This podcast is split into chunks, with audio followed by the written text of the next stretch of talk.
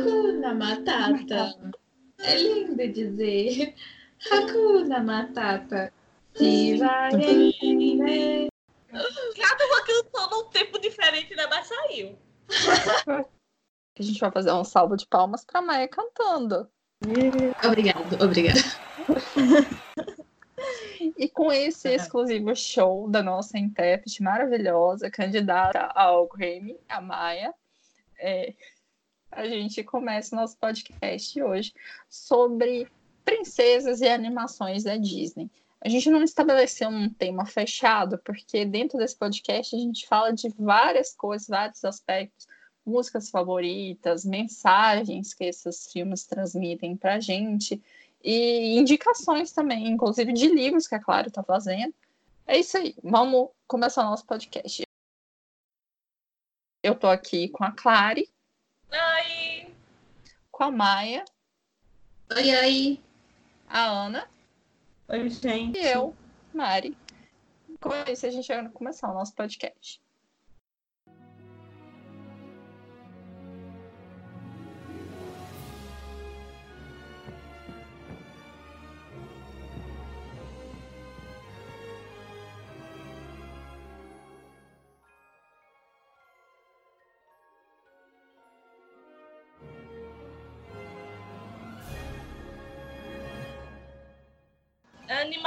Disney, tudo que eu sei fazer é puxar saco. Menos Toy Story, Valente, Up e Wally. E Não, esses aí, esses aí a gente puxa saco. Vamos começar do começo? É, Branca de Neve. Tem alguém que é apaixonado por Branca de Neve aqui. Eu não quero dizer nada, não, mas o nome dessa pessoa a gente conhece. Começa com C. Ah, gente, mas eu tenho uma justificativa muito boa pra gostar da Branca de Neve, mesmo ela sendo uma das princesas mais retrógradas e antiquadas da Disney. Porque ela é literalmente antiga, então não há muito o que se fazer. É, Branca de Neve. Como que eu posso começar falando com Branca de Neve? Quais são as qualidades da- do filme da Branca de Neve? Ah, a primeira personagem com fala foi uma mulher. Foi a primeira, aliás, foi a primeira antagonista com fala em um filme de animação, que foi a Rainha Má. É pra contar a história também. Meu, meu amor, segue seu coração. O que, que seu coração te diz? Seu coração Segue, te diz pai. que você tem que fa- Meu falar? coração tá gritando. Calça... Estrela na calçada da fama, estrela na calçada da fama, estrela na calçada da fama. É tudo que ele diz. O meu diz já- hambúrguer, hambúrguer, hambúrguer, hambúrguer. Vamos com o seu, que tá mais fácil. Ai, meu pai. No caso, se o meu tivesse gritando hambúrguer, queria dizer. A piada não pegou bem. Meu coração tá gritando hambúrguer, quer dizer que eu tô tendo um infarto. Minhas vezes não tô com hambúrguer. Isso não tá legal. Ai, meu pai. Basicamente, Branca de Neve revolucionou completamente os- as formas de fazer cinema pelo que o Walt Disney ele conseguiu levar. Eu acho que ele só revolucionou o cinema dessa forma alguns anos mais tarde com Mary Poppins, porque Branca de Neve foi um marco na história do cinema. Até hoje discute-se é, o filme em si em questão assim, técnica de cinema mesmo, não questão de roteiro, porque, né? Anos, anos 40, anos 30, a criação, a formação desse filme não poderia ter sido diferente, apesar de que a história poderia tomar, ter tomado um rumo bastante diferenciado nos dias de hoje. Não sei se seria melhor ou pior. Enfim, é uma coisa que eu preciso estudar mais para formar uma opinião. É isso. O filme, ele é de 37, se eu não me engano, e o Walt Disney, ele ganhou um Oscar, né, de animação, não é? E ganhou mini Oscars, sete, Sete mini Oscars. É bem. fi- Ficou bem interessante. E, tipo assim, o conto da Branca de Neve, eu não sei se vocês já chegaram a ler, mas ele é mais pesado. Tipo, a Rainha Má é colocada num sapato, né? É, os dos irmãos Grimm são sempre mais pesados. Ela é colocada num sapato de ferro, em brasa, uma coisa assim, e ela tem que dançar até morrer, uma coisa assim, né? A É, rainha. antes da maçã, ela tem dois ou são três castigos que vão tipo disso aí. É, dançar com os sapatos de ferro e. Aliás, não, a parte dos sapatos de ferro é com a Rainha Má no final da história. Mas antes disso, ela tem, a Branca de Neve tem outros castigos. Tem um que tem uma faixa, né? Que asfixia ela, uma coisa assim. Teve um filme. Excelente. Isso, teve um filme, um live action da Branca de Neve, um dos vários que teve, né? Teve essa cena e o pessoal falou que foi muito perturbador. Tem um Foi filme que a. Nesse livro aqui, é, ela também conta os outros castigos que a de Neve teve. Ela dá uma Qual livro? Fala pra gente o nome. veneno da saga Encantados. Ele é muito É, tem outros filmes, né? Da Branca de Neve, de live action e tal. Tem um que a rainha má é a Julia Roberts, tem um com a Kristen Stewart sendo a Branca de Neve. E aquele, o Chris. Alguém me ajuda com o sobrenome? Uh, Hemsworth. Force, uma coisa assim. Branca É, de Neve, Caçador. Kristen Stewart no filme A Branca de Neve e o Caçador, que não é tão bom, sejamos sinceros. E, se eu não me engano, a Julia Roberts é a Rainha Má em Espelho, Espelho Meu. Meu Deus, por que, que eu Isso mesmo, espelho, espelho meu. Isso. Inclusive, eu amei o filme. Eu gostei bastante. Eu, eu gostei no, no A Branca de Neve, o Caçador, eu gostei da interação que colocaram da Rainha Má com o espelho e tudo mais. Eu achei aquilo bem, bem elaborado. achei Bem... conexo a história do caçador, acabar com a Branca de Neve. É a minha estreia. É, próxima, eu quero falar de um, eu quero falar de um que todo mundo vai falar, todo mundo vai falar. Então fale. Mulan! Mulan. Gente, uma curiosidade de Mulan é que não é a Mulan ela não é retratada como soldado aquela, aquela fase do filme da animação que ela que ela é um soldado. A Disney não retrata ela daquela forma. Ela está sempre com um kimono, né? E ela é princesa por consideração. Ela não é por casamento nem por nascimento. É porque, assim, nos critérios da Disney para ser, ser princesa, eles colocaram essa regra justamente para incluir ela. No, na Disney, você entra na linha Disney Princesa se você for princesa de nascença, de casamento ou tiver algum feito heróico. Uma coisa assim. No caso da Mulan, foi a questão do feito heróico. A, a historinha, né? é eu acho ela, ela, ela é baseada num conto real, né? Dizem realmente que a, que a Mulan existiu, mas em cima, né, de tudo isso, assim como em cima do Branca de Neve, em cima de um conto, a Disney fez a animação a partir pegando aqueles conceitos básicos. A história passa uma mensagem de empoderamento. E a gente era criança e já adorava isso, sem saber dessa palavra, né? A gente nem conhecia a palavra empoderamento. Porque a Mulan tava lá, não se adequou às regras cerimoniais, né? A guerra queria levar o pai dela, entendeu? E ele já era idoso. E ela foi no lugar dele lutar pela honra da família. Fala, Clara. Não, é, só, é assim, é só uma correçãozinha de informação da Mary. Porque, assim, na verdade, não se especula se a Mulan de fato existiu. Na verdade, da verdade de todas, o- é, a história da Mulan foi inspirada em um poema chinês que contava a história dessa guerreira. Só que esse poema é tão antigo, mas tão antigo, é mais antigo até do que a época da Idade Média na Europa. Vem mais de trás disso, se eu não me engano. Aí, com base nesse poema, que não se tem certeza se foi baseado ou não em alguma guerreira das dinastias passadas, é que foi originada a história da Mulan. Ok, correção feita. Ah, eu vou ficar, Especialista em Disney. eu vou ficar Não. chata nesse podcast. Fique, filha, fique. Ó, uma das. É, tipo assim, vai ter o live action, né? Da Mulan. E aí a informação que foram, foi solta pra gente é, foi que não vai ter o Mushu e não vai ter música. É, eu chamo que também não teria. Que é uma. E, e tipo assim, uma das cenas mais icônicas e mais lindas pra mim desse filme é a que eu dou muito risada, que é o Mushu falando pra Mulan, que é desonra, desonra pra tu, desonra pra tua vaca. Tá legal, já chega. Desonra, desonra pra toda a sua família. Pode anotar aí. Desonra pra tu, desonra pra tua vaca. Vocês estão entendendo? Essa cena pra mim. Eu até entendo eles não não colocarem um Mushu, porque eles estão querendo fazer uma, uma coisa mais. Mais de guerra, uma pegada mais séria, né? mais adulta, não sei. Não sei. É, Estão querendo fazer tipo como eles fizeram com Branca de Neve e o Caçador, talvez? Então, eu não tinha assistido Rei Leão, já tô adiantando aqui, mas é porque eu preciso de um gancho pra me basear. Não tinha assistido Rei Leão, eu cheguei a assistir ontem. E quando eu assisti ontem, eu entendi porque que as pessoas ficaram com, chateadas com o filme, realmente.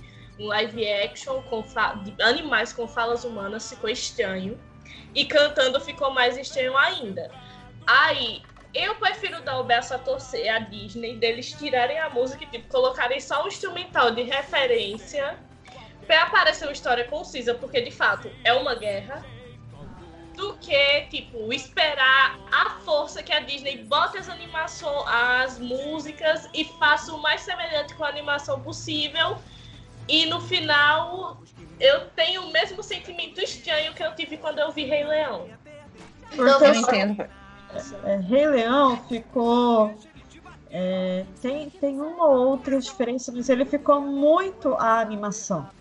Ficou muito semelhante com a animação. Então você vai atrás de alguma coisa nova e não tem.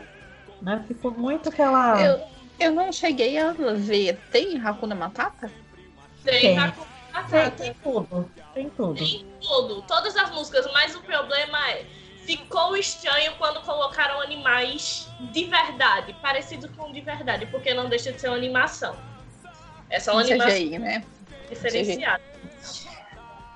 Soltaram a nota, não sei se é oficial ou não, mas eu acabei vendo que a justificativa para não haver as músicas, o homem ser tal, é que é, é que é, não tem tempo para música na guerra.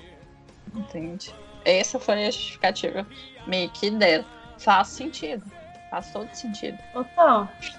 Mas assim, não, uma live action não é uma animação, é uma coisa mais. O público vai ser um público diferenciado. E, e olha essa live action da Mulan, eu acredito que vai ser muito legal. Muito legal, viu? Os trailers, né? Acho que saiu dois já. E me parece que vai estar tá bem bacana. Ah, sim. Vai, claro. Não, eu só ia comentar em relação ao live action da Mulan. Inicialmente eu fiquei chateada porque tiraram o Mushu, fiquei muito. Mas depois de ver Rei Leão, depois de ter pensado muito, lido as matérias, eu comecei a pensar, é realmente, do nada um dragão assim aparecer na sua frente. Certo que não é pra ser teoricamente real, é pra ter o que mágico que sempre tem as coisas da Disney. Então, eu meio que entendi. Não concordo em não ter um mas eu entendo. Agora, eu fiquei realmente chateada com a troca do Shang pra personagem que inicialmente só vai querer tirar proveito da Mulan e depois que descobrir que ela é mulher, que é que vai começar a gostar dela, sendo que a gente vê que claramente o Shang ele tem um processo de gostar desde que ele conhece o Ping. Então é Mulan como homem já é... eu não aceito essa troca desse do Shang para outro personagem, não aceito. Eu queria dizer o seguinte, que nessas minhas andanças aí pela internet, eu acabei esbarrando, alguém pegou o, os frames da animação, colocou como se fosse os pensamentos do Shang ao ver o Ping, entendeu? Tipo assim, no decorrer daqueles treinamentos, ele pensando, nossa, ele parece legal, nossa, que, que belo rosto, eu tô gostando do Ping. Pera, eu sou gay? Eu sou gay pelo ping? Ah, eu sou gay pelo ping. Mas faz sentido, porque ele começa a gostar da Mulan, não é depois que ele descobre magicamente. O Ping é a Mulan, então agora comecei a gostar. Não, é uma relação que se constrói no decorrer do filme. É interessante. Assim, a referência que eu tenho para o live action asiático, eu quis dizer asiático, porque eu, tanto o chinês quanto o japonês, eu não eu não tenho tanto contato com chinês, não, mais com japonês, na verdade. É o, os live action de Samurai X. Tipo, os live action de, de Samurai X são a perfeição em forma de live action. Eles são maravilhosos. A retratação, assim, parece que tipo, eles pegaram o, o anime e. E não sei como, caralho, eles conseguiram fazer igual, sabe? Ficou maravilhoso. Os personagens eles são iguaizinhos ao anime, igualzinho ao mangá, entendeu? E aí eu meio que eu tô com uma expectativa bem alta de Mulan. Eu espero uma, uma fidelidade top, entendeu? Mas pelo trailer, sei lá, gente. Pelo menos vou- fotografia, o filme vai estar indo. Pelo menos isso. Não sei qual que vai estar o roteiro, mas vai estar bonito de se ver.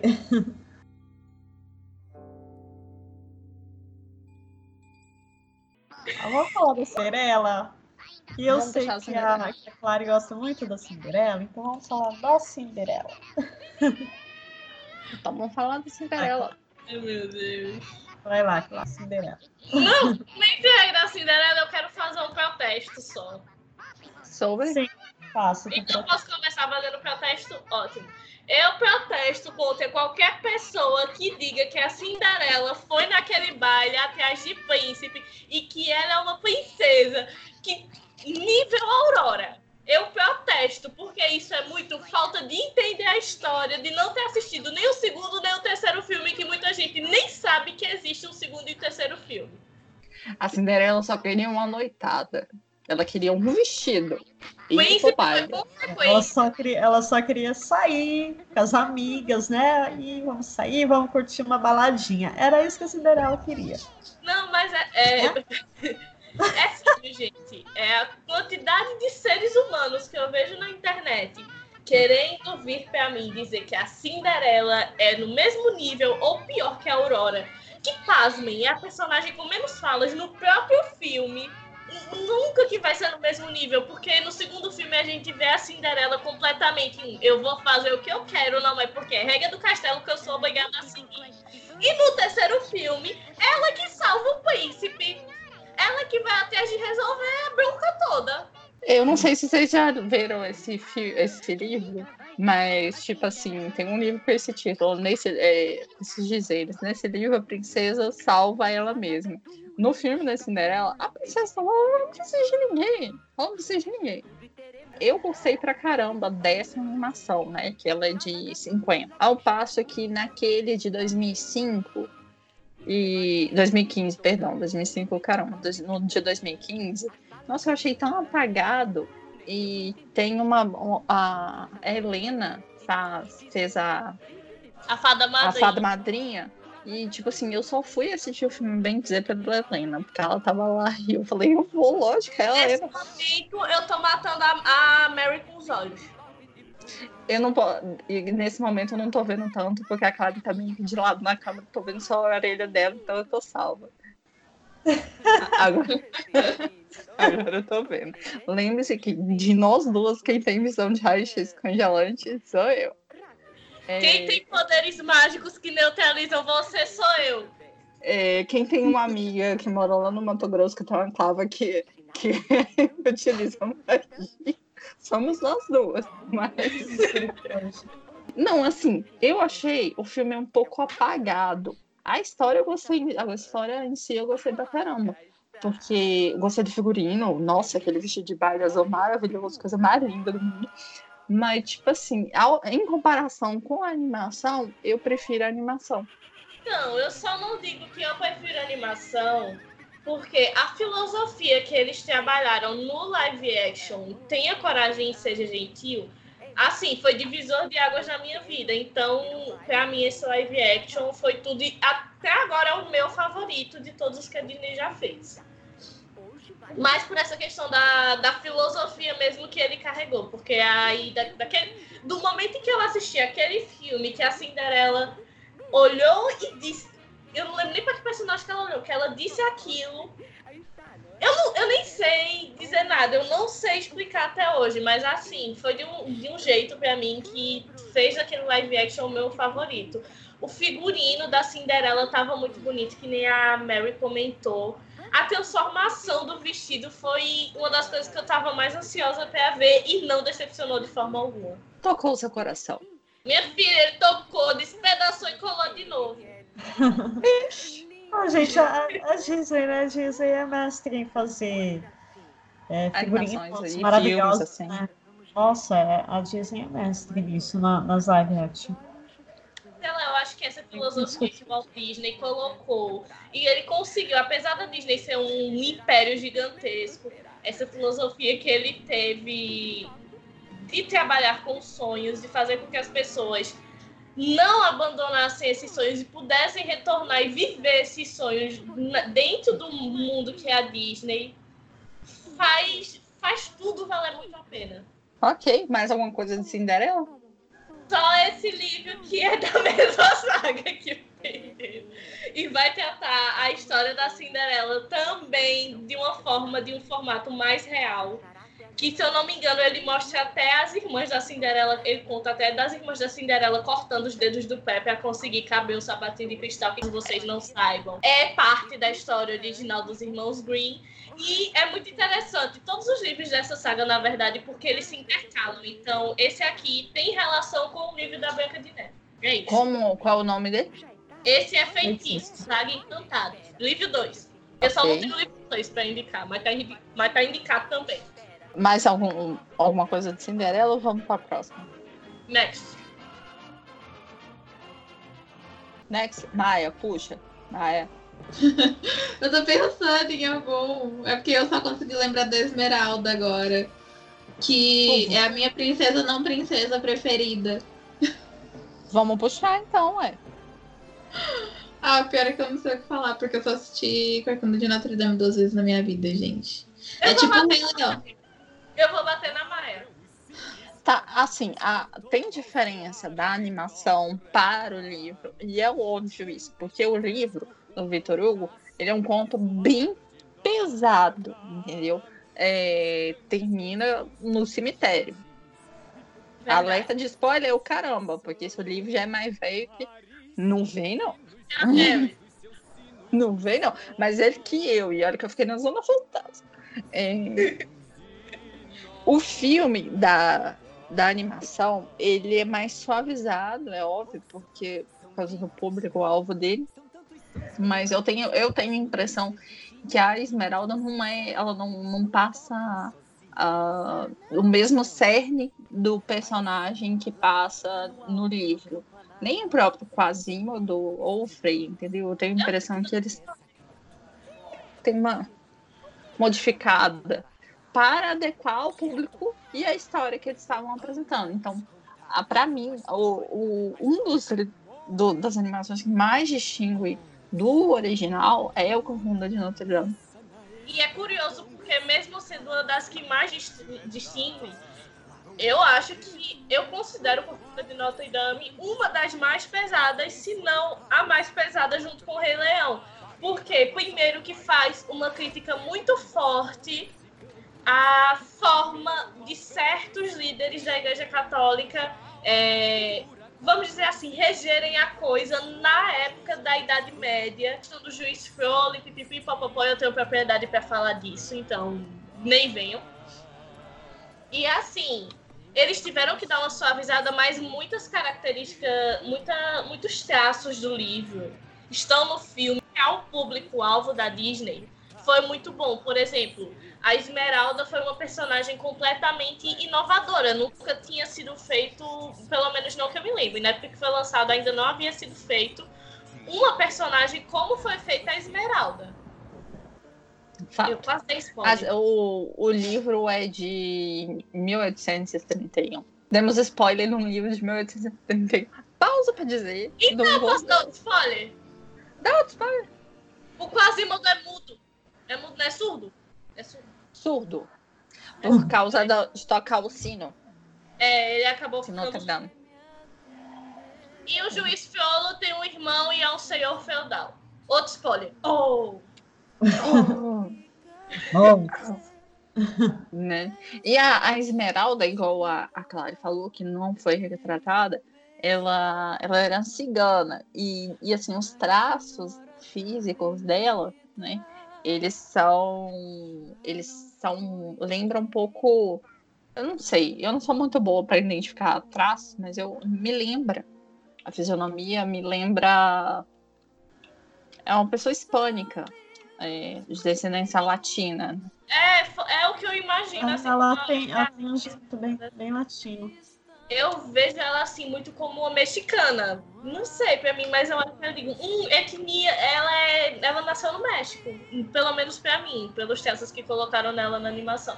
Outra coisa que eu acho muito bacana na Esmeralda e que eu vou exaltar aqui foi a humildade dela em mesmo não acreditando, não seguindo a religião do catolicismo. Quando o paroco foi lá e acolheu ela, ela estava tão desesperada por pedir ajuda que ela acabou pedindo ajuda à imagem de Nossa Senhora que tinha lá na Catedral de Notre Dame. E assim, foi um momento de humildade, de reconhecer ajuda que ela teria feito para qualquer pessoa que ela soubesse que teria algum poder para ajudar ela. Eu não sei, tornou a personagem muito humana, muito muito parecida com a realidade. Eu gostei bastante. Tem um, uma sequência, né? Que foi lançada em 2002.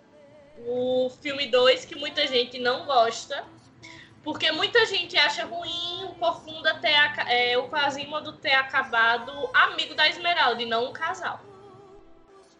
Só que aí eu volto para aquela história. Você não pode se casar com quem acabou de conhecer. Isso vale tanto para homens quanto para mulheres. Bom, tá bom, né? Pelo menos não terminou igual no conto original, que acaba no cemitério, né? Não! Enfim, né?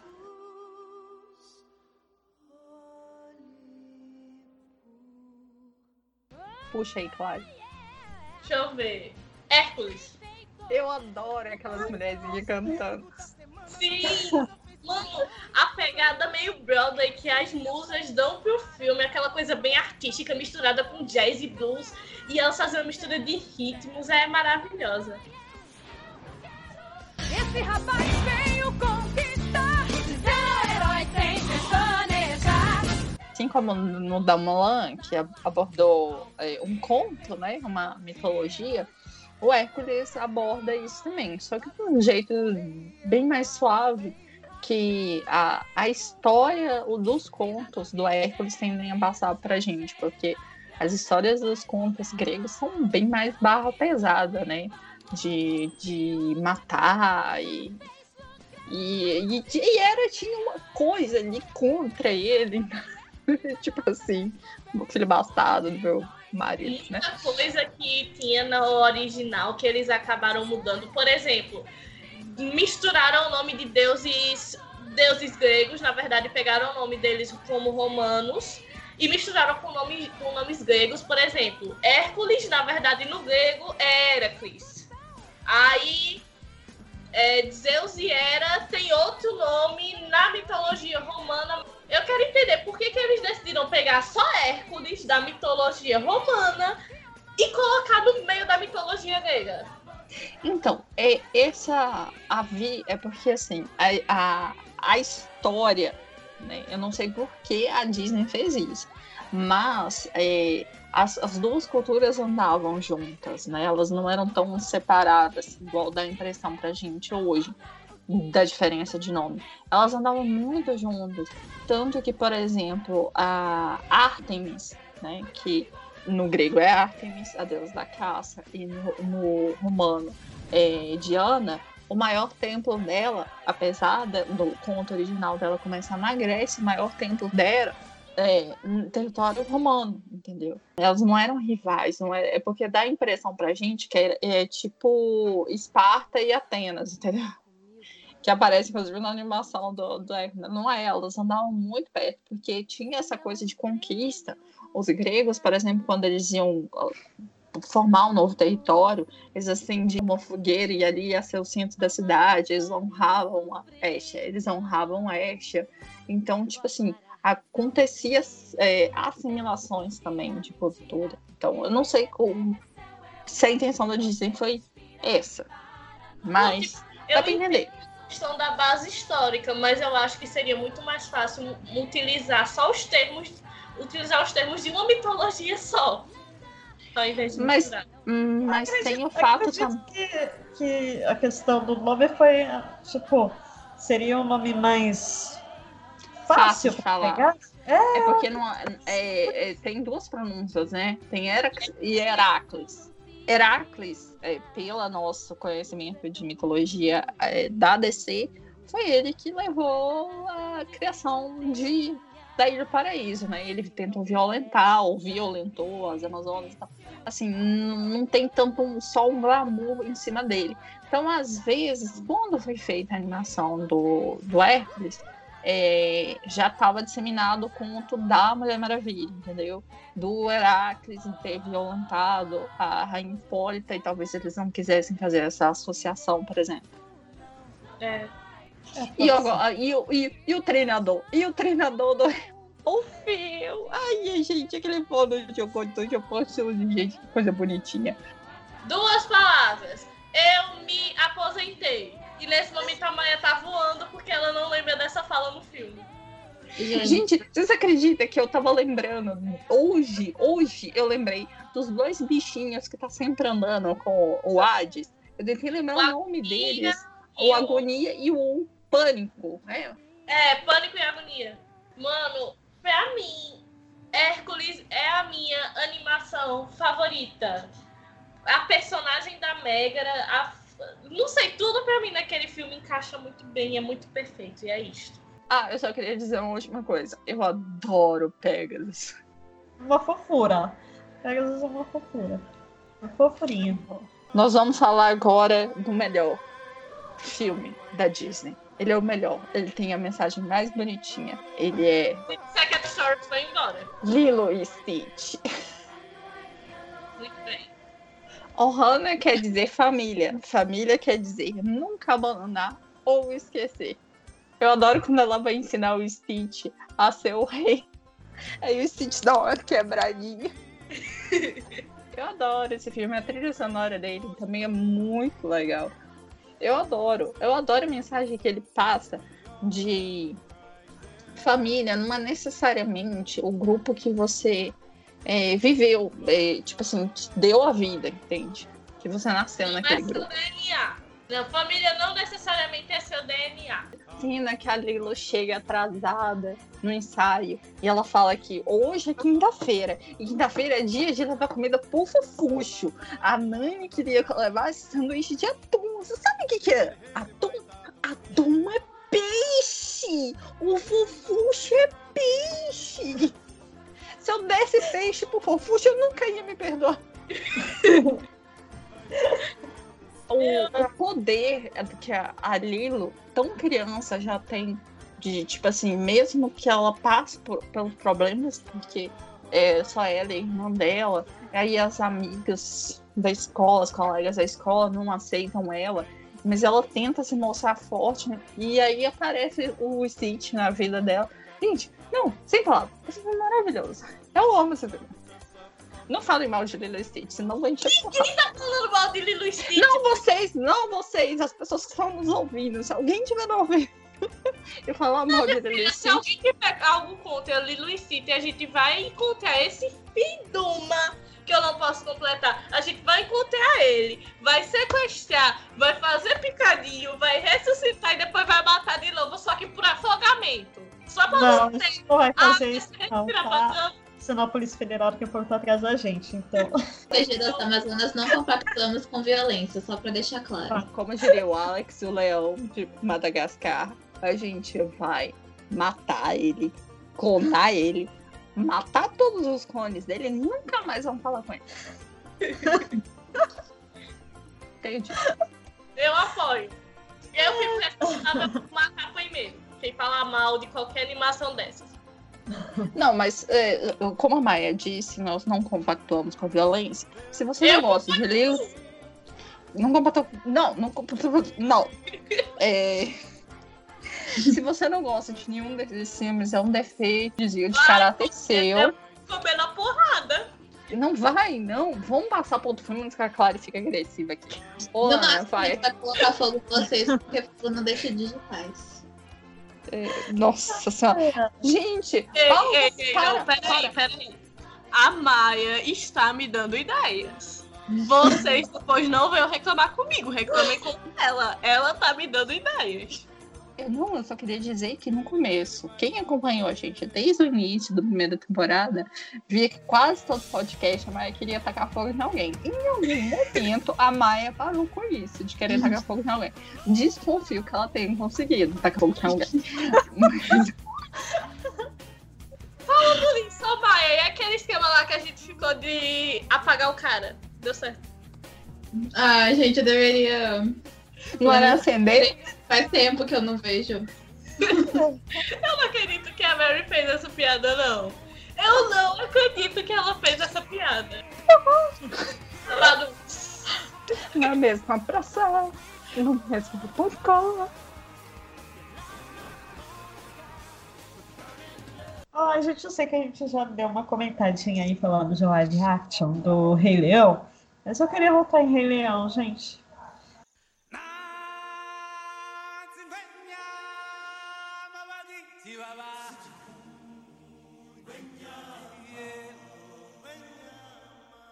Porque foi um dos filmes que mais me fez chorar. Foi Rei Leão. Gente, eu chorei horrores daquele filme. Muito, muito, muito, muito, muito, muito, cara, com o Simba. O morte do pai dele. Nossa, só de lembrar já tá aqui, ó. Eu não vou falar desse filme agora, porque eu só assisti Rei Leão uma única vez na minha vida e eu me recuso a assistir de novo, tanto que eu não vou assistir esse live action nunca na vida. E é isso aí. Não, ah, não, peraí, peraí. Vamos, espera um minuto. Vamos intimar a Ma- a Maia, por favor? Agora. Maia, por favor, se retire, senão eu vou ter que lhe expulsar. Eu lhe convido a sair. Eu lhe convido a se retirar. Convido Vossa Mercê a retirar-se-á do recinto. Então tá, tchau. Volta aqui. Nossa, Ela saiu mesmo, cara. Ela saiu mesmo. Volta, Maia, fica, vai ter Então bolo. fica. Pode ir. Oh, Ai, gente, não, mas sério. Me faz lembrar do meu tempo de escola, cineminha. As cenas dos gnus correndo, parece que ela levou vários anos pra, pra ser produzida, né? Não, Na e aquilo animação. te dá uma, uma, uma sensação, sei lá, de aquela agonia, sabe? Nossa, aquele. As hienas, cara, as hienas, as hienas. eu posso fazer um comentário educativo para quem for fazer Enem esse ano, se tiver. Tá.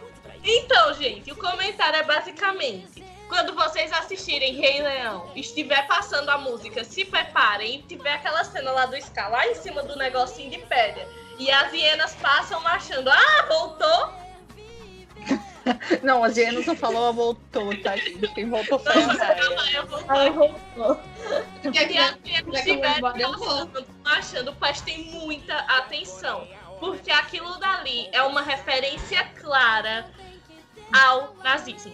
Pode parecer um pouco absurdo, mas é. Analise o filme dentro desse contexto. O, a questão do, do discurso do Scar Sim, foi- foi baseado em, em um discurso nazista. Eu fiquei sabendo esses dias, né?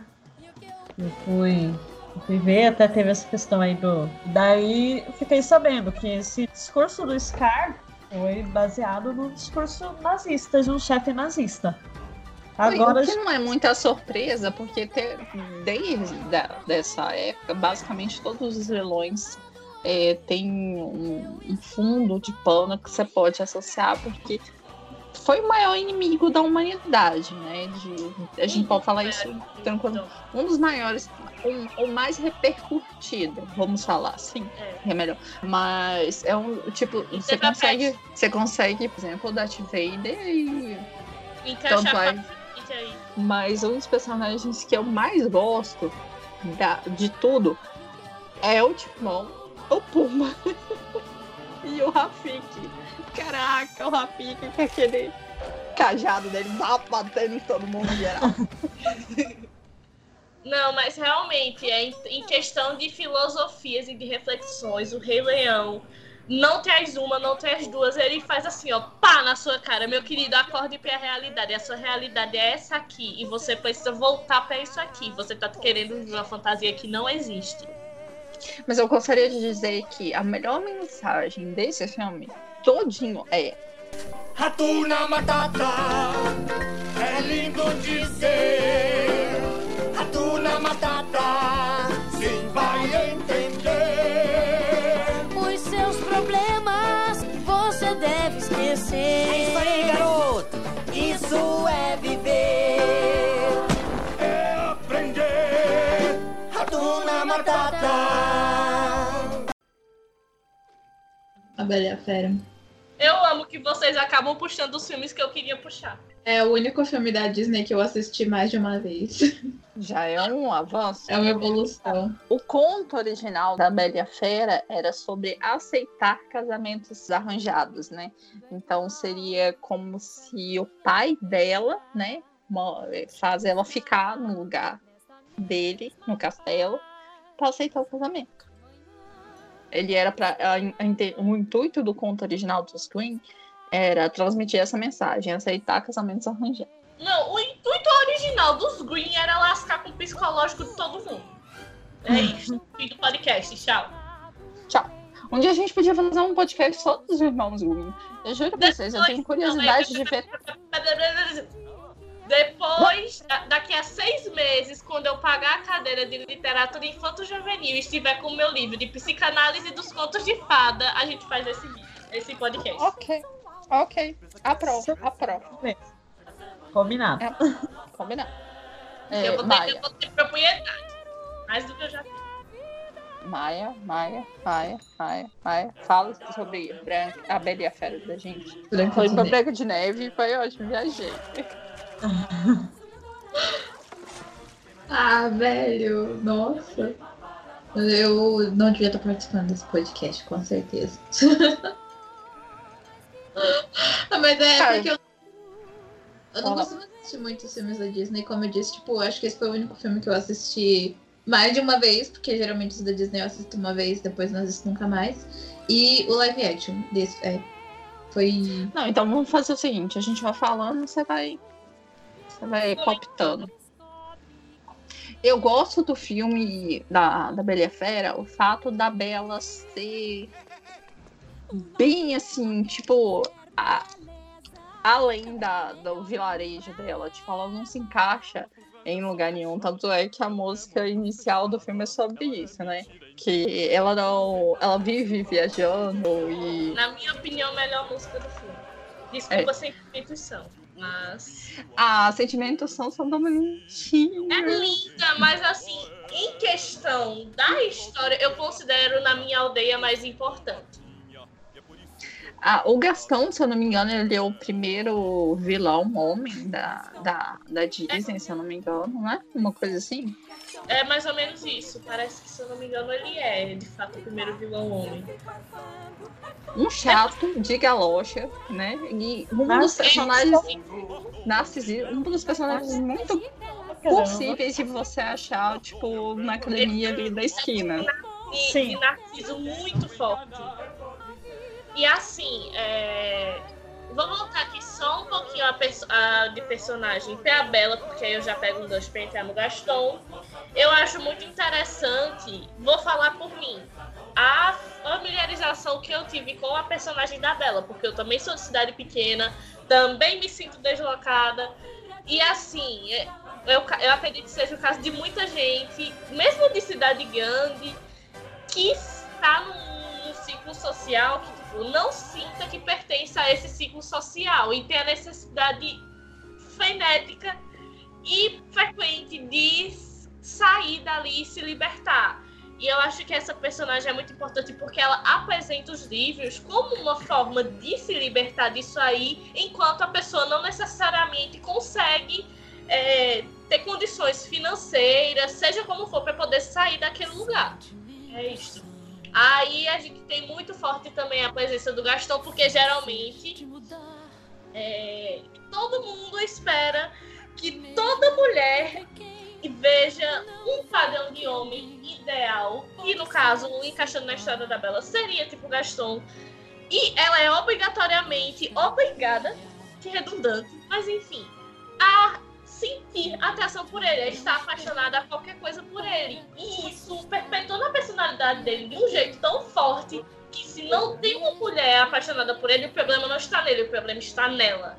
Esse live action da Bela e a Fera, ele, ele é apagado. Mas a, a animação da fera ficou muito legal. Devo confessar que eu E nunca. live action da Bela e a Fera é aquele live, live action francês? É esse mesmo. Tem o Vincent Cassel. É, eu nunca assisti o live action com a Emma Watson. A Ele é Hermione. bem fiel à animação. Demais. É- Ô, Ana, Ele é agora eu bem- vou falar diretamente pra você. Eu concorda comigo que a gente tem que tirar a, Ma a Maia e a Mary do podcast depois dessa declaração? Que declaração? Que eu nunca vi esse... absurdo de só assistir filme da Disney uma vez e nunca mais. E agora a Mary de nunca ter visto live action da Bela e a Fera, que é o mais recente que a Disney fez. Eu me justifico. Disney só Eu me justifico. Eu me justifico da seguinte forma. Eu não gostei. é, a- os filmes do Harry Potter, eu assisti só até o quarto. Aí veio aquela história que ela quis mudar a cor do vestido e tudo mais. Aí eu até tentei assistir o filme. E não, não foi muito legal o filme. Então, desde aquele momento, eu acho que eu não assisti nenhum filme, nem da Emma Watson, nem do Daniel Radcliffe, nem de mais ninguém. É meio que com uma cisma minha, então é por isso que eu não vi. Podia ser qualquer outra. Essa, essa live action com a, a Emma é bem fiel à animação. Ele tá bem musical, tá bem fiel à animação. Agora o, o anterior, algumas. É bem, bem diferente da animação. Questão do, da fera, de como que a fera virou. Eu acho muito massa a parte do live action. Eu acho muito massa a parte do live action que eles mostram de fato o que, que acontece com a mãe da Bella. E assim, eu acho que foi um momento necessário do filme pra gente conseguir entender melhor a personagem e mais a história do passado. Faltando os 2% daqui, né? Só tá faltando a ela. Você faz o podcast sozinha, pronto. É. Tudo beleza. Podem ir que eu faço, gente. Agora vocês continuam só comigo. Vamos lá, vamos fazer o podcast do jeito que tem que ser feito. Sacanagem, rapaz. O próximo, então, é Mary Poppins, né? Vai. Super califragilisticexpialidocious. Pronto, comecei. Joguei assim na lata. Como uma pessoa que leu o livro, assistiu o filme, eu tenho propriedade para dizer. Quem for ler o livro depois de ter, vi- ter visto o filme vai ficar com raiva. Por quê? A personagem da Pamela Travers e a personagem que o Walt Disney traz são completamente, não completamente, são pe- personagens diferentes. A gente consegue ver muito mais semelhança com a Mary Poppins dos livros no segundo filme que saiu agora há pouco, O Retorno da Mary Poppins, do que no primeiro com a Julie Andrews. Apesar de que o primeiro revolucionou todas as técnicas de cinema, quando eu tinha falado lá atrás da questão da Branca de Neve, que só foi revolucion- revolucionado novamente com Mary Poppins, quando eles encaixaram animação e vida real na cena dos pinguins. E foi uma das, é uma das melhores cenas do, do filme, apesar da Pamela Travers repudiar completamente essas animações, que ela considerava as animações do Walt horrorosas e de mau gosto. Aí, assim, apesar da autora não gostar nem um pouco das animações e do que o Walt Disney fez com a personagem, tem até um filme sobre isso, sobre como desgastante, quão desgastante foi o processo de criação da Mary Poppins, porque tudo que o Walt Disney jogava, a Pamela recusava. Tudo. Ela não gostava de nada. A ideia da senhora Banks, a mãe lá do- das crianças, ser sufragista, ela não gostou. O senhor Banks, o bigode do senhor Banks, ela implicou com o bigode, implicou muito. O filme que você queria dizer é o Walt Disney nos bastidores de Isso. Mary Poppins. E o fato da, de Mary Poppins ter ser live action, mas incluir animação em determinadas partes do filme. Eu acho muito interessante. Ele, inclusive, ganhou o Oscar por efeitos, melhores efeitos visuais, né?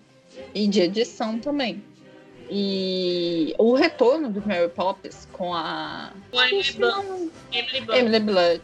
É, é bem interessante. Não sei se você já viu os bastidores da cena da banheira. Tipo, são, são dois andares e tipo, eles deslizam como se fosse um tobogã, assim. A inveja que eu tive. Eu queria deslizar naquele tobogã. Mas é sério, quando você lê o livro e assiste o segundo filme, não tem como não perceber. É basicamente a mesma personagem que tá nos livros. O que eu acho interessante da Mary Poppins, que eu percebi nos livros e nos dois filmes, é que ela faz as coisas acontecerem como mágica. E ela faz parecer que ela não teve nada a ver. Mas, tipo, todo mundo sabe que ela teve alguma coisa a ver. Pela, o olhar dela entrega. É óbvio, minha filha, era você, era a única que tava aqui. E, e, tipo assim, eu- a mensagem da Mary Poppins, tanto faz, a gente tá falando do, ou do, do- dos, dos filmes ou do livro, é interessante, porque a família é importante, né? Não é só você tentar é, manter a sobrevivência da família, alimentando a família e tal. Né? Família, o lar não é só uma casa, entende? É, são as pessoas que, que estão dentro dela e a relação delas que é importante. Então eu acho essa mensagem de Mary Poppins muito legal. E caramba, eu queria muito uma babá dessa. aquele, gente, aquele guarda-chuva dela que ela abre e ó, sai. Nossa, que top, velho. Sério, na boa. Queria que ela chegasse no céu e me salvasse da.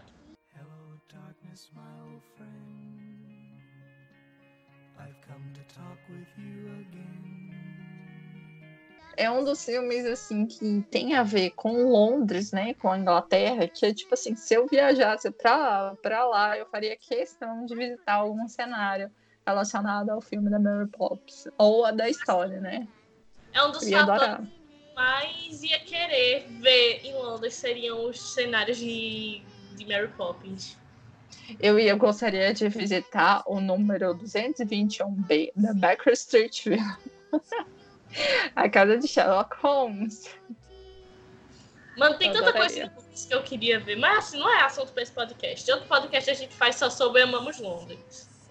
Amamos o mundo e queremos viajar. Por favor, CVC, patrocina a gente.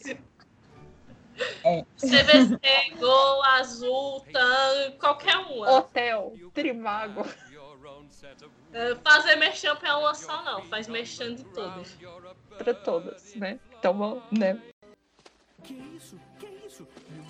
Aquela animação do Tim Burton que pode ser animação de Halloween, mas também pode ser animação de Natal do Estranho Mundo de Jack, que é da Disney, por incrível que pareça. Que é a minha animação, uma das minhas animações preferidas, e dessa eu posso falar porque eu adoro Tim Burton. Tim Burton é melhor animador do universo. Perfeito, cara. Eu amo todos os filmes do Tim Burton. Mas então, começando o Estranho Mundo de Jack, ele era pra ser um curta-metragem, não era pra ser uma animação inicialmente. Era pra ele ter, tipo, no máximo uns 30 minutos. E a Disney não queria vincular o nome dela com o Estranho Mundo de Jack, porque na época em que eles iam lançar, eles consideravam que ela era muito assustadora pras crianças. Aí eles lançaram pela. Pelo outro negócio lá que eu esqueci o nome, peraí. Por outro estúdio. Aí eles lançaram pela Touchstone Pictures e depois que ela fez muito sucesso, aí sim a Disney foi lá e vinculou o Estranho Mundo de Jack com o nome dela. Aí foi uma, foi uma das animações que foi indicada ao Oscar por melhores efeitos visuais, mas que acabou perdendo pro Jurassic Park na, na época. São muito mais o Simon de Jack Jurassic Park. Jurassic Com Park. certeza. Tudo aqui concorda comigo que o Estranho Mundo de Jack é pra assistir naquele limbo que fica entre o Halloween e o Natal, mais especificamente no dia de ação de graças. Na verdade, não. Eu discordo. O Estranho Mundo de Jack é o tipo de filme que você tem que assistir o ano inteirinho. Ah, se eu já, eu já, eu já tinha tirado a chinela pra atacar na Mary. Meu Deus. Deixar registrado também que o compositor da trilha sonora de O Estranho Mundo de Jack é o Danny Elfman, que também é maravilhoso e compôs a trilha sonora de vários outros filmes perfeitos, como A Noiva Cadáver, que é o meu filme preferido, mas que não é da Disnei, então não vou falar aqui.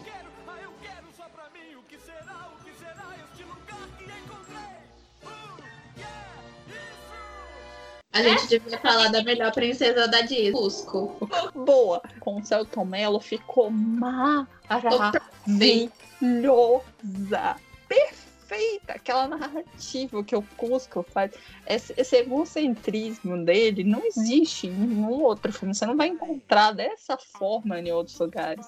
Na hora que o camponês né, chega para ele e fala né, que ele queria construir ali um parque né, aquático na montanha onde o camponês é, morava. E aí, tipo assim, o pátio, né? Aí depois, numa cena seguinte, aí o Pátia fala assim, nossa, isso tudo foi pra me enganar e não sei o que. Aí ele fala, não, não, não, não. Ah, Era, era, era assim. aí, Tendo da melhor coisa de A Nova Onda do Imperador. a Isma, Também, mas não é isso ainda. O Kronk. o Kronk. A quebra da quarta parede, que o Cusco fala Ah. direto com o público, pô. Exatamente, exatamente. Que ele puxa aquele negocinho assim, como se fosse uma tela. O filme é sobre mim, não é sobre ele. O filme é sobre mim. Exatamente. Uma das coisas que eu adoro também é o Buck, o esquilo, a relação do Buck com o Kronk. Porque o Kronk fala esquilês. E tem uma hora que, tipo assim, eles, eles têm um diálogo ali. E, tipo, eu quase que consigo reproduzir esse diálogo fielmente. Porque eu viro pra minha mãe e falo assim, quacuí, quacuí, quacuí. Ela olha assim. Aí eu viro pra ela, você pegou a minha noz? Quacuí, quacuí, quacuí. Você tá me devendo uma noz. Eu falo esquilês. Eu também eu falo falo baleiês, mas isso. Eu também falo. Mas isso é história para um podcast. Eu queria dizer que uma das coisas mais interessantes do filme da Nova Onda do Imperador é essa quebra de, do, do Kronk, dele ser o cara fortão, que é tipo super gentil e meigo, e, e o Cusco lá, magricela, é o cara. Ah, é- como é que eu vou falar? Eu esqueci. Narcisista. Egocêntrico. Exatamente. Eu queria dizer também que todo o elenco que dublou em português o filme tá de parabéns. O Celton Mello como Cusco, Humberto Martins como Pátia, gente, Marieta Severo como Isma, que maravilha, que é isso, que coisa linda. E o Guilherme eh, fez o Kronk, né? Gente, não, sem brincadeira, a Isma, a Marieta Severo, é que coisa linda. Eu lembro que você ver. Aí ele olha pro dente dela e fala assim: será que ela sabe que ela tá com espinafre preso no dente? Eu posso fazer um adendo? A, no- a onda do Cusco é legal, mas a onda do Kronk é melhor. É sensacional. É, zero defeitos, zero defeitos. E, e na hora que, tipo, ela, a Isma coloca a responsabilidade pro Kronk eliminar o, o Cusco, o Lhama, a Lhama. Gente, nossa, não tem defeito. Zero defeitos. Zero defeitos, zero defeitos. A nova onda do Imperador. Enroladas. Gente, eu assisti Enroladas. é, a primeira vez que eu assisti ele, é, eu assisti por um erro, não sei de quem, no cinema, acabou sendo o áudio original do português de Portugal, português lusitano. Então, o Enrolados, pra mim, na minha cabeça de associação com o, o português brasileiro, não tá legal, porque o de Portugal é muito mais legal. Quando ela simplesmente bate com a frigideira no filim, porque não é, não é José Bezerra, Mas José Bezerra é muito legal. meu zobo. Quando ela bate no Flynn Rider, ou Eugene, tá? Porque no português tipo, lusitano é. E ela vai e esconde ele no guarda-roupa. Só que guarda-roupa lá é roupeiro. Só que não é roupeiro, é roupeiro. Então ela fica com a frigideira na mão, com o Pascal. Tem uma pessoa no meu roupeiro. Tem uma pessoa no meu roupeiro. É muito mais legal, cara, que Eu ser pessoa obrigada no guarda-roupa. Eu, Portugal. eu tenho que baixar esse filme agora. Eu sou obrigada a assistir agora. Legal. Tem uma pessoa no meu roupeiro. Fantástico. Não, eu, eu quero dizer que eu amo a musiquinha do Sonho Sim, né? E o Máximo, gente. Máximo. E achei interessante o cabelo dela, entendeu? Porque, tipo assim, foi o primeiro filme que dá a dimensão verdadeira do cabelo da Rapunzel, entende? É, eu sempre me perguntei porque, tipo assim, não embolava nem nada, porque se era tão grande assim, o cabelo não embolava em nada.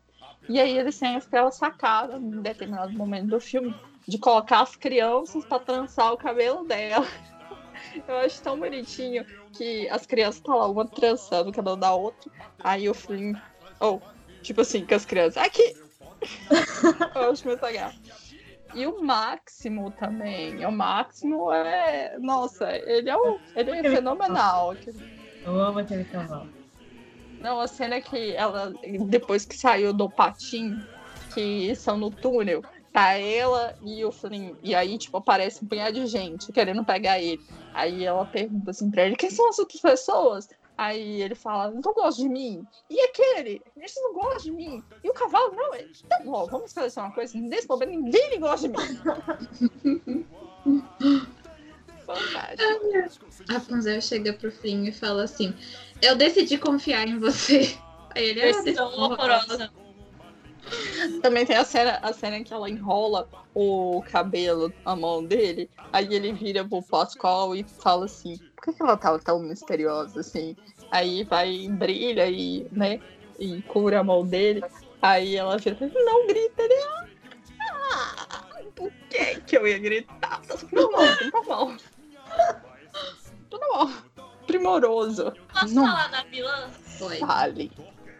Então, gente, eu acho que em termos de vilão, a Disney nunca reproduziu um vilão tão escancaradamente real quanto fizeram a Mamãe Gothel. Porque eu vejo claramente na Mamãe Gothel uma mãe tóxica que quer, que não quer. Ai, eu, eu sempre consigo falar desse personagem, não sei porque agora tá me fugindo a cabeça.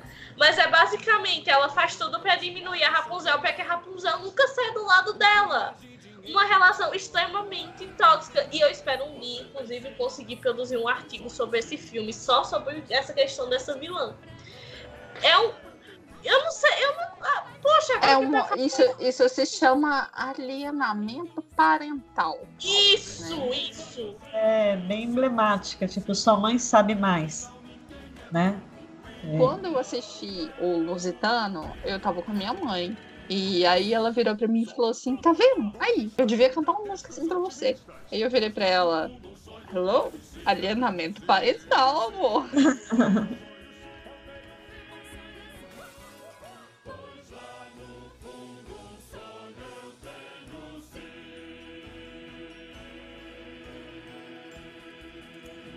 E lembrar que eu acabei de ver um negócio que Enrolados tem coisa com Frozen, aí eu acho que agora a Clary pode puxar Frozen aí. Eu quero atualizar as funções de melhor música de Frozen pra ver e mostrar. É, minha intuição é boa. Mas vem mostrar. Vocês já assistiram o segundo filme? Não, Não. Enfim, vai ficar vocês, sozinha no podcast, vai ficar sozinha no podcast. Vai. Vocês não vão saber do que eu tô falando, mas quem assistiu, escutou, vem mostrar. E eu considero muito a melhor música do filme inteiro. Frozen vai contar a história das duas irmãs, a Anna e a Elsa, e o fato da Elsa ter poderes de neve que ela não consegue controlar. E no decorrer do filme a gente vai acompanhar toda a trama da- das duas para poder entender esse poder, começar a controlar. E assim, é, analisando novamente Frozen fora da casinha de animação, porque é uma animação perfeita de completa. Caso vocês não saibam, um fato interessante, a Elsa tem 50, 53 mil fios de cabelo. A personagem lá, o desenho.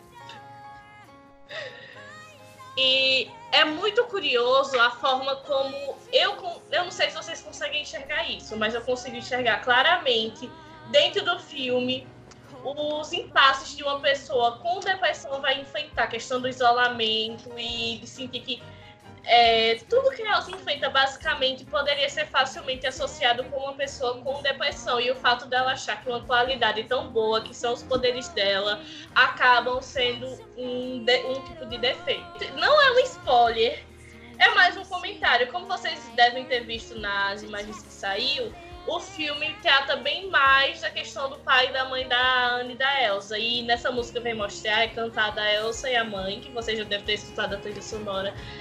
E cara, eu não me aguentei de chorar no cinema. Eu chorei do início ao final do filme. É, uma das coisas que eu gosto no filme, nós estamos falando do primeiro do Frozen, porque você foi a única que viu. Olá, Fê, eu adoro abraços quentinhos. Outro fato curioso sobre o Olaf, ele é a representação do amor das duas irmãs. Por isso que ele ganha É vida. verdade. Porque ele foi criado pelas duas, né? É, eu acho tão bonitinho, tipo assim, quando ele chega e ele pergunta: Quem é esse cara? Que é o burrinho? Isso é. Ah, e o outro cara? Oh, e a Rena? Isso é. Então, daí legal, fácil. Fácil. Eu acho. Assim, no começo, quando eu assisti, eu assisti ele dublado, a primeira vez que eu assisti. Aliás, eu assisti ele legendado. Então, quando eu fui assistir dublado, eu achei assim, que o Fábio Pochá, que dublou o Olaf, ele não dava pausa, ele não respirava. Aquilo, num primeiro momento, me incomodou. Quando eu vi o filme pela segunda vez, ele dublado, eu amei. A dublagem dele como Olaf ficou perfeita. Tipo assim, foi uma coisa que eu assustei. Eu não tinha pensado assim. Mas, tipo, é muito lindo na hora que vem o monstro. Aí ele fala: Ai, gente, vocês deixaram o marshmallow pra trás. Aí chega o monstro e ele fala: Eu só tô falando de você, só coisa boa, só coisa boa. é muito bonitinho. O filme, ele é bem interessante por essa quebra de necessidade de amor romântico entre príncipe e princesa, Ai, entendeu? E detalhe, já tinha sido quebrada lá atrás em Lilo e Stitch. Frozen só veio pra reafirmar isso aí. Só que, o, Maravilhoso. Só que o Frozen ele faz diferente dos outros, porque a Ana é princesa, entendeu? E o Hans também seria um príncipe, entendeu? E tipo assim, é, na hora que o, o- que o, o Christopher fala com ela, você conheceu um cara no mesmo dia, queria se casar com ele? Aí, tipo assim, tem altos memes disso, da- das, das outras princesas da Disney, tipo assim, véi, não, não pode. E é acho- bacana essa parte, né? Tipo, as animações da Disney têm passado por umas mudanças, né, com relação a essa parte da- das princesas, tem deixado as princesas muito mais é, empoderadas, né? Isso. Tem tirado esse estereótipo de romance. É a questão do- da, da quebra da, da, da, da maldição da, da Ana, não seria maldição. É, da Ana. Beijo de amor verdadeiro. Atividade, eu diria. É, então, foi. Tipo assim, é o, am- o amor que, que quebra aquilo é o amor da irmã, e não um amor Sim. romântico. Sim. Né? E tem gente, pasmem, tem pessoas na internet que chipam Elsa e Ana. Eu não tô zoando. De vez em vez aparece fanart da Elsa e da Ana no Pinterest pra mim. Gente, eu, Eu acho sou muito mais chipar a Elsa com o Jack Jack Frost. Sim, inclusive vou fazer propaganda aqui de um vídeo que nem saiu, mas já tem uma teoria lá no meu canal que junta a origem dos Guardiões e Frozen 2. Então, quando assistirem Frozen 2, assistam esse vídeo que vai estar muito bom. É Por favor, o nome do seu canal. Clary de Souza. Isso aí, a gente vai de- deixar na descrição do nosso podcast o link pro Quando canal da Clary. É, quando ele chegar em 300 inscritos, eu vou sortear um livro nele pra poder chegar a 500 inscritos. Ei, aí, gente, ó a chance. Se escreva o inscrevam, livro. se inscrevam. Da Clary, escrevam, se inscrevam. Algo que eu nunca entendi é o pessoal chipando a Elsa com a Aurora. Alguém me explica de onde foi que tiraram isso, por What? favor. Nunca nem Sério? vi isso. Dessa nem eu sabia. Sério? Vocês não sabiam, né? Gente, o que eu mais vejo é meme do pessoal chipando a Elsa com a Aurora. Eu fico tipo.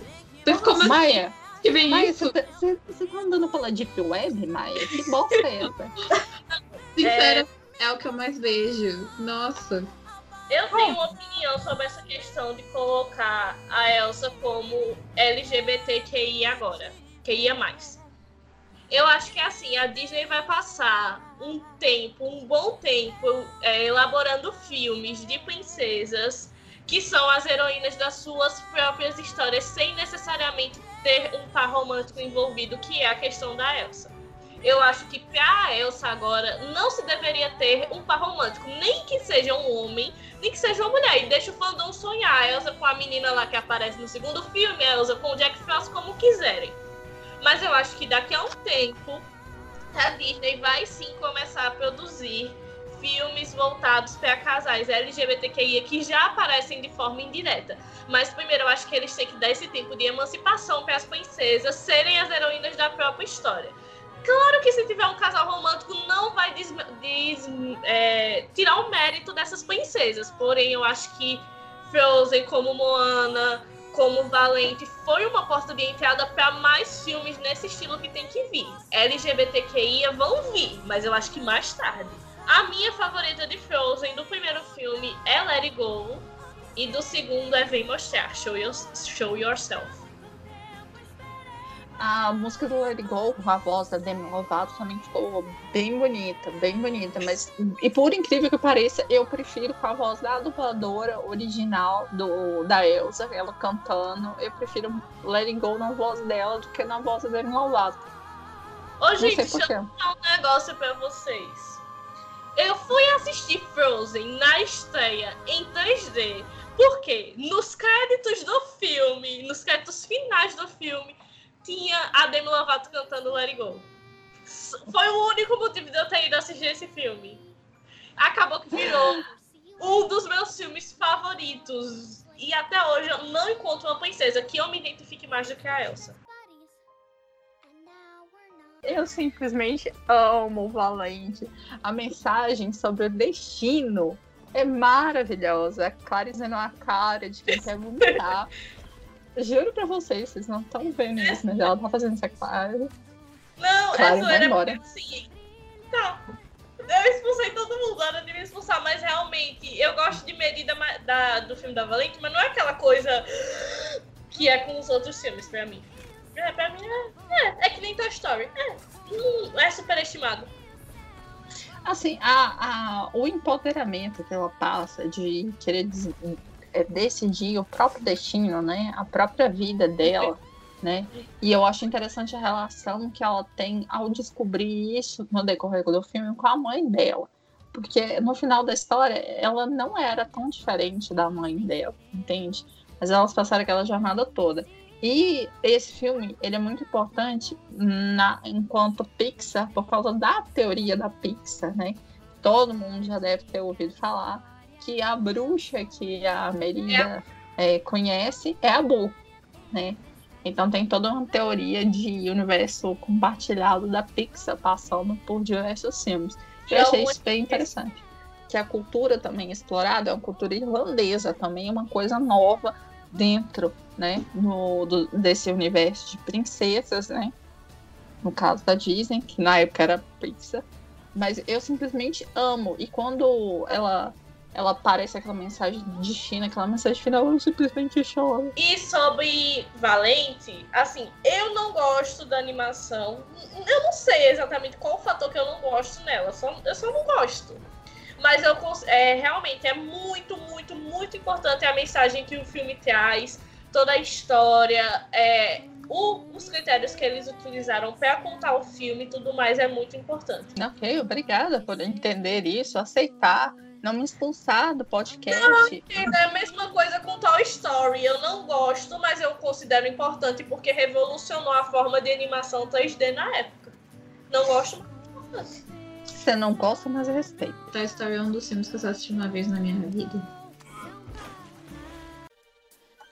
Enfim, a animação que eu queria falar, na verdade, não era nem Toy Story 4. É só pra enaltecer e divulgar animação. Os vilões da Disney na House of Mouse, que é um desenho de Halloween. Eu não sei se vocês já chegaram a ver, meninas. Mas antigamente tinha o House of Mouse, que era um desenho do Mickey, que ele tinha um clube e chegava os personagens, ele passava o desenho. Tem o especial de Halloween, que é um filme bem antigo, eu não consigo achar em lugar nenhum pra assistir, que é na noite de Halloween, os vilões se juntam e tomam conta do lugar. O crossover da Disney, um dos mais épicos que eu já vi. É, o Jafar, Cruella, a Úrsula, a Malévola, o Capitão Gancho, todos eles trabalham juntos e, tipo, eles roubam a House of Mouse e ridicularizam todos os personagens. Aí, no final, o Mickey vem vestido lá como em fantasia, no filme Fantasia, e derrota o Jafar numa treta muito insana, que é maravilhosa. Então, eu encerro esse podcast dizendo: assistam os vilões da Disney na House of Mouse. Obrigada por acompanhar a gente até aqui é, no nosso podcast. Alguns links vão ficar disponíveis na descrição desse podcast, inclusive no nosso blog. Visitem o nosso blog, é, qgdasamazonas.blogspot.com.br e obrigado por acompanhar a gente até aqui. Então fiquem ligados que a gente tem muita coisa para falar. E é isso. Beijo, gente. Beijo. Ah, tchau, gente.